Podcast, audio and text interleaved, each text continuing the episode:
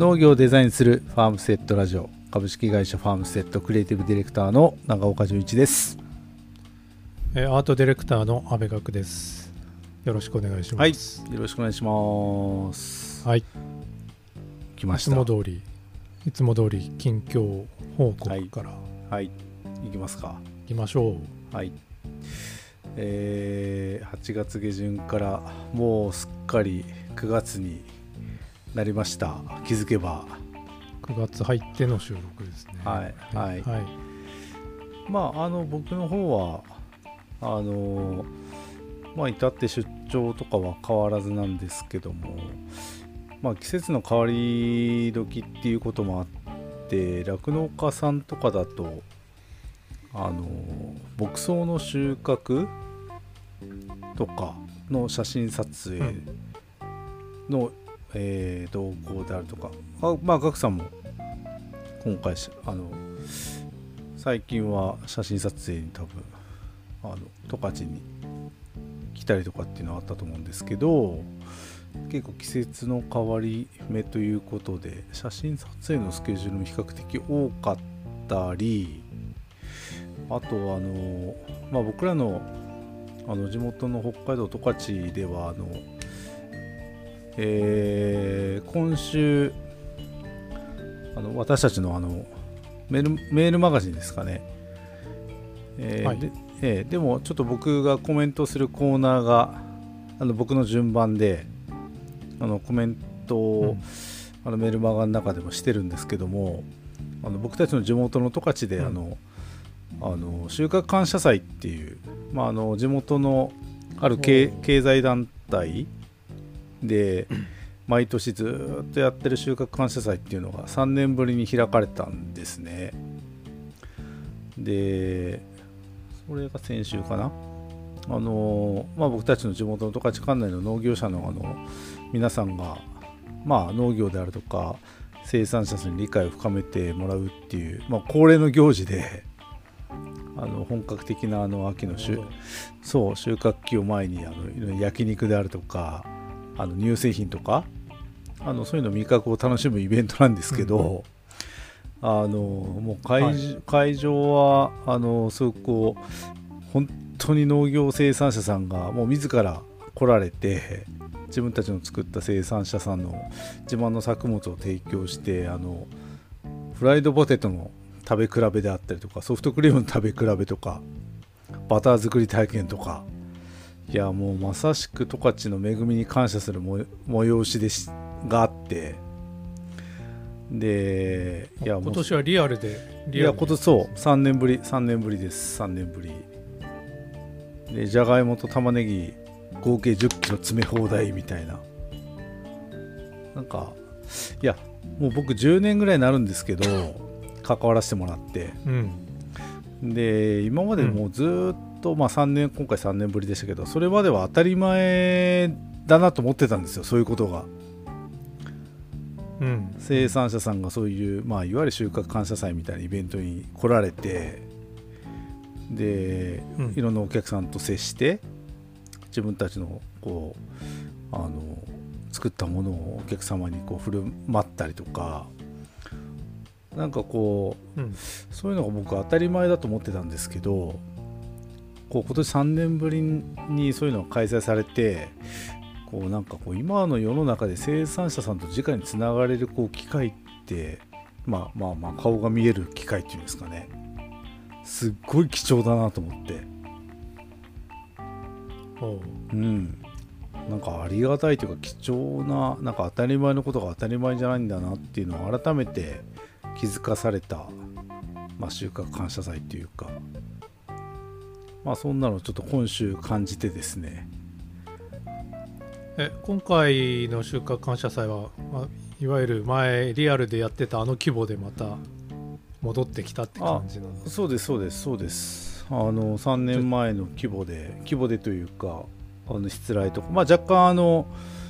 いろんなことに気をつけながらっていうのはありますけどまあ変わらず今年はやろうっていうことでたんですよ。あのじゃがいも詰め放題もそうそうそうそうそう。そう。でそれってなんか今まで僕らは十勝に住んでて当たり前だなと思ったんですけどうん。なんかそういうの全然なんかいやねもちろん値段のこともあるし天候不順とかまあいろんな状況あるじゃないですか今は。はいはい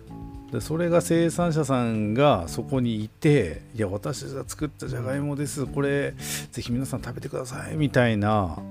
なんかそういう機会ってすごい貴重だなと思って。すごくなんかこうまあいろんなことをこうまあ感じられたというか考えさせられたというか。なるほど。そうそれであのいやうちの自宅にはもうじゃがいもと玉ねぎがもう段ボールに溢れてるぐらいあるんですけどでもなんかこうあのありがたくこう生産者の皆さんと大地の恵みに感謝して一生懸命食べなきゃいけないなっていうのを例年以上に感じた、まあ、今今週というか出来事というか。収穫の時期がこれから来ますよね。うん。本格的なね。そうそう。だからやっぱり生産者さんとそうやって直に触れ合う機会っていうのはすごく貴重だなと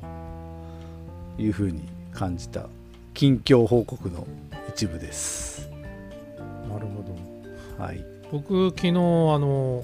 梨を買いに行ったんですけども。お例の神奈川の神奈川の、えー、と川崎のですね、はい。えー中川崎の梨といえばねあの玉川梨といってもう梨のブランド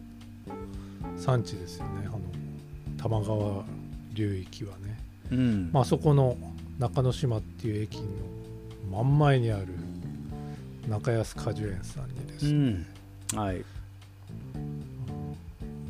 まあ、梨が出た時期になってから行ったことがなかったんでうん。ちょっとそ梨を買いがてら、はい。えー行ったんですけれども、えーお昼ぐらいに行ったらうん。もうほかなりう売れていてあんまり物がもうなくてうん。で聞いたらいや今日はすごく人でも、まあ、天気も良かったんですけど、まあ、人もたくさん来てくれてうん。だいぶ売れましたってういうん。話から、まあ、僕は今ちょうど秋月っていうあその品種そうそう。そうがです並ねんでいてで、まあ、そういう話をねいろいろ、まあ、あのオーナー農場主のねあの田村さんが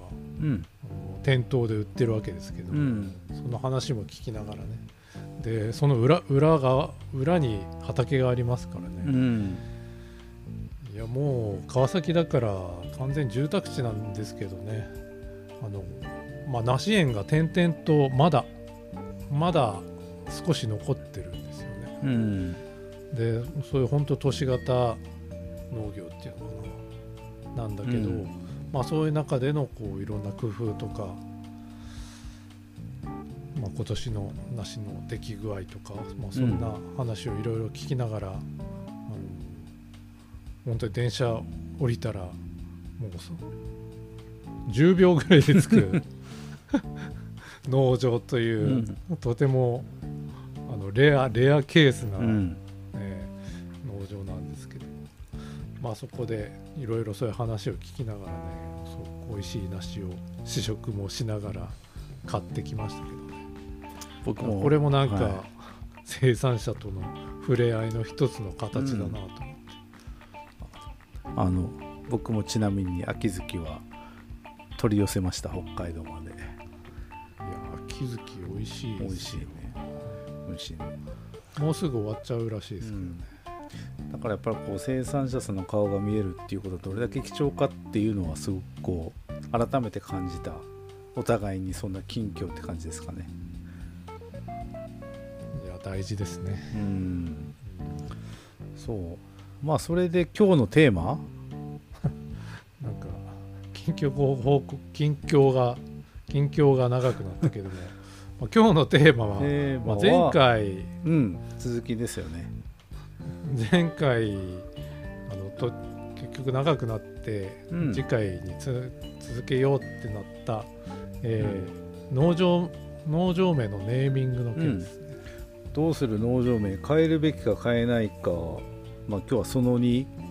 だから今のきお互いの近況報告からちょっとなんか相通ずるというか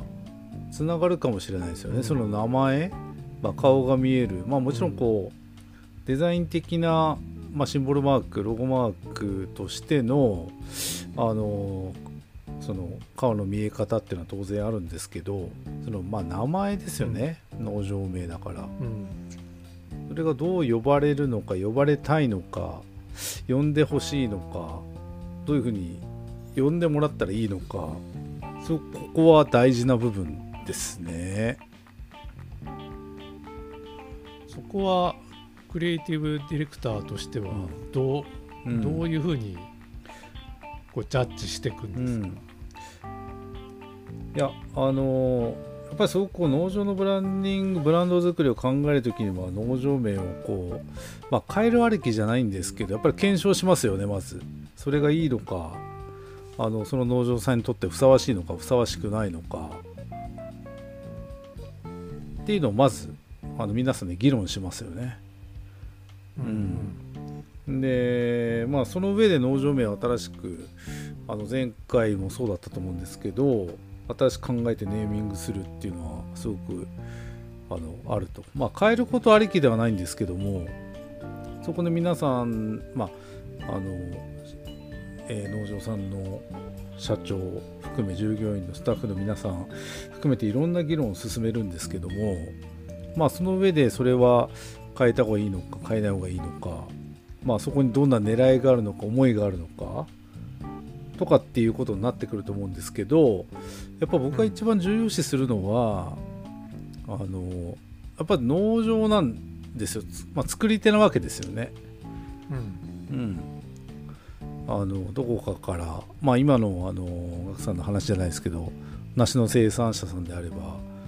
梨をどこかからなんか仕入れて直売所があったとしてもそこであの仕入れて売ってるわけじゃなくてやっぱりこうんう作ってる、生産してるっていうことがすごくこう何より価値であるので、まあ、まずはやっぱりそこの生産者であるっていうことをどう伝えるかっていうことをまず考えますかね。うんうん、なんかそこはすごく誰もができることじゃないし、えー生産するっていうことはやっぱりそのあのいい悪いとかっていうことじゃなくて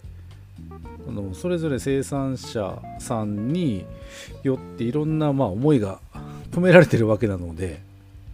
うん。まあ、製法、まあ、土作り環境、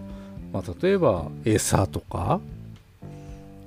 やっぱ物を作るっていうことに関して言えばやっぱりいろんなそこに思いが、えーあるわけなのでであればやっぱりそこの思いを伝えるっていうことでであれば生産してるっていうことをやっぱ第一に伝えなきゃいけないっていうことは考え優先順位としては高いかもしれないですよね。うん。うんうん。まあ、まずそこがファーストステップかもしれません。まあ今日花、まあ、ちょっと例として出そうと思ってたのは、まあそんな中でも、まあ、完全に農場名変えちゃうん。変えたパターン。はいとして、あのまあ、僕たちのあの本社のある北海道十勝にあるあの、まあ、大根をですね生産されている大石農産さんというところがあああるんですけどというかもうあったあったんですけれども、はい。まあ、そのブランディングをやることになって、えーまあいろいろね話を聞いていく間に、まあ、農場名を変えるっていう、まあ、一つの選択肢も出てきて、まあ、最終的にはオーランドファームっていう、うん。まあ、名前に変わったんですけど、うん。まあ、その、まあ、なんでこうそういう名前名前、まあ、これも名前を変えることありきじゃなかったですよね最初うん。から。うんだから提案としても変えないパ変えないパターンとそれに変えるパターンと両方提案してうん。やっぱり向こうの方がこう変える方を選択したと。うん。お大石さん大石農産さんだったんですけど、社社長はおいしさんですね。社長は大石さんで社長とあと息子さん3人がこれから引き継いでいくと、はい。まあそういうとこなんですけどね。まあそれを大石農産でやっていくっていう選択肢もあったんですけども、うん。まあ、なんで、えーまあ、カエルバトっていうのを、まあ、提案したかと、うん。まあ、ここが、まあ、一つあの、まあ、農場名を変えるっていうことを、まあ、どうどういう場合に、まあ、変える考え方が出てくるのかっていうののすごくいい例かなとうん。思ったんで、今日お話ししようと思ったんだけど、うん。まあ、話をあの聞いていく中で、まあ、農業って、まあ、ほとんどが家業じゃないですか。はい。まああの法人化してあの農業生産法人にな、まあ、したりっていうのは最近多いですけども、うん。まあ、実質的にはやっぱりこう家業ですよねあれ、うんうん。まあしあの全然違うとこから経営者が来てみたいなことは、まあ、あまりよっぽど大きいところ以外はそういうことはないしやっぱり代々受け継がれていくうん。ものなので、だから家業であるからやっぱりほとんどの場合名前であるとか、うん。まあ、名前に類するものであるとかあと地名とか、はい。まあ、そういうものでこう農場名を表現していくことが多いんだけども、まあ、そうそれで言えば大石さんのところは大石農産のままでいく、はい。っていうのが一つあったんですけど、まあ、話を聞いてった中で、まあ、今はその大根と、えーまあ、そばですね。うん。広く小作物が、まあ、それをやってんだけども、まあ、聞いていく中でその先々10年うん。20年そして50年いやもっと先うん。になってった時にその農場の形が多分こう変わってていってるであろうっていうそういうあのすごく未来の話をすごくされていてそうなっていった場合にもう家業じゃなくてなんかこう人の集まりまあ大石さんよくユートピアを作りたいって言うんだけどなんかやっぱりそういう話いろんな話を聞いていく中でなんか家業としての農場名は合わなくなってくるパターンっていうのが見えてくる時がありますよねやっぱりねとすればなんかその大きいのなんか大きいビジョンに合った農場名を、まあ、今つけるべきっていう、まあ、そういう時があると思うんですよね。まあ、それが今回のあのまさにオーランドファームっていう名前を付けた、まあ、オーランドっていうのは、まあ、大石農産から始まったっていう意味で王なんですけども、まあ、そこからいわゆるそこが一つの、まあ、単なる農場ではなくてこう人が生活していく一つのなんかコミュニティのような、まあ、そういうものをこうランドっていう意味で表現したらどうかなとだからひょっとしたら単純にもう農場じゃないかもしれないんですよね。まあ、そういうあの未来をその大石さんの話からはすごく感じたし、まあ、そういうことを思考してるっていうのがあったのでであれば家業としての大石大石農産とか大石農場みたいなのは多分合わなくなると。うん。まあ、なので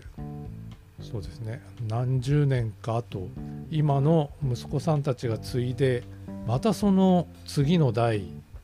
まあ次の代はねその子供たちが継ぐかどうか分かりませんけど、うん。次の代になってった時のことを考えて、まあ、そのオーランドファームっていう名前とか地名とかにこう寄らないパターンの名前を、うん。まあ、提案したんですけど、うん。まあ、そっちを選んでもらったっていうことで、うん。うん。まあ、こういう名前つけるのはねなかなか珍しいうん。かなと思うんですけど、まあ、そんなにあるパターンじゃない。うんいやあの僕たちってあの、まあ、その会社名であるとかブランド名であるとか商品名であるとか最近すごくこうネーミングをつけたりするっていう機会多いじゃないですか。求められますよ、うん、すごく多いしあの、まあ、今のそのおいし農産さんからオーランドファームっていう、まあ、ネーミングを、まあまあ、変えるべきか変えないかどうなんだって言った時に新しく考えて僕たちこうネーミングをつけるっていう提案するっていうことは最近すごく多いんですけどまあそもそもやっぱりここのあの根底にあるのはやっぱりこういより良い会社を作ろうとするこう会社の戦企業戦略だからそこの農場さんの思いをやっぱりこう伝えるあの理念であるとかそういう特性であるとかなんかそういうことをこうあの発信していく上でまああのイメージをちゃんと作っていく上でやっぱりそれが必要だなっていうジャッジをしたからこそそういう、まあ、提案に至るわけじゃないですか。うん。だからあの今さっきも話してたそのネーミングを変えることがいいとか悪いとかじゃなくてやっぱりその会社さんであったり会社さんにおけるそのブランドであったり商品だったり、まあ、それがこういいいい形で世の中に発信できたりまた社内に落とし込まれたりっていうことを考えた時にベストなあの選択をしていこうって言った時にじゃあ結果的にやっぱそういうところをちゃんとしっかりあの統一したものを作んなきゃいけないんじゃないかっていう、まあ、思いだったりビジュアルももちろんそうですけどそういうことで初めてネーミングがまあ変えるっていうやっぱりこれはもう一大事だと思うんですけど変えなきゃ変えた方がいいんじゃないか。変えなきゃというか、まあ、変えた方がいいってことですよね。そういう結論になるっていうあの、まあ、あくまでプロセスをちゃんと踏んで、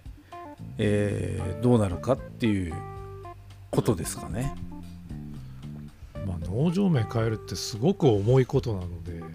そんな簡単にねあの決めることでもないしうんやっぱりそあのーポイントっていうか大事なのはなんかこうすごい短いスパンであのー単単に差別化で目立つようにとかうん。そんなことで決めるものじゃないのでうん。うん。やっぱり今直岡さんが言ったように、まあ、すごく長いスパンでこうどうしどういうものを目指すのかみたいな、うん。まあ、そういうものをこう考え抜いてうん。た先に、うんまあ、出てくる選択肢みたいなことだから、ね。うんまあ、そこが、あのーこう商こう短い期間での商品開発とかそういうことでの単純なネーミングとはもう全然次元の違う話なので、ねうんうん。そこはすごくこう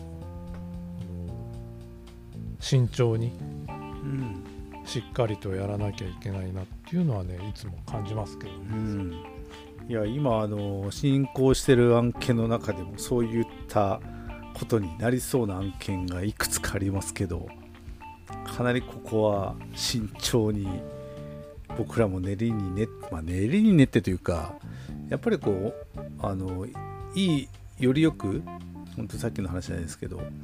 あのやっぱり統一したイメージを作っていく上でそれがいいのか悪いのかダメなのかいいのかっていうことをしっかり考えた上で提案すると。いうことは、ままあ、な僕らとしてはまあ悩むというか責任重大な部分もあるから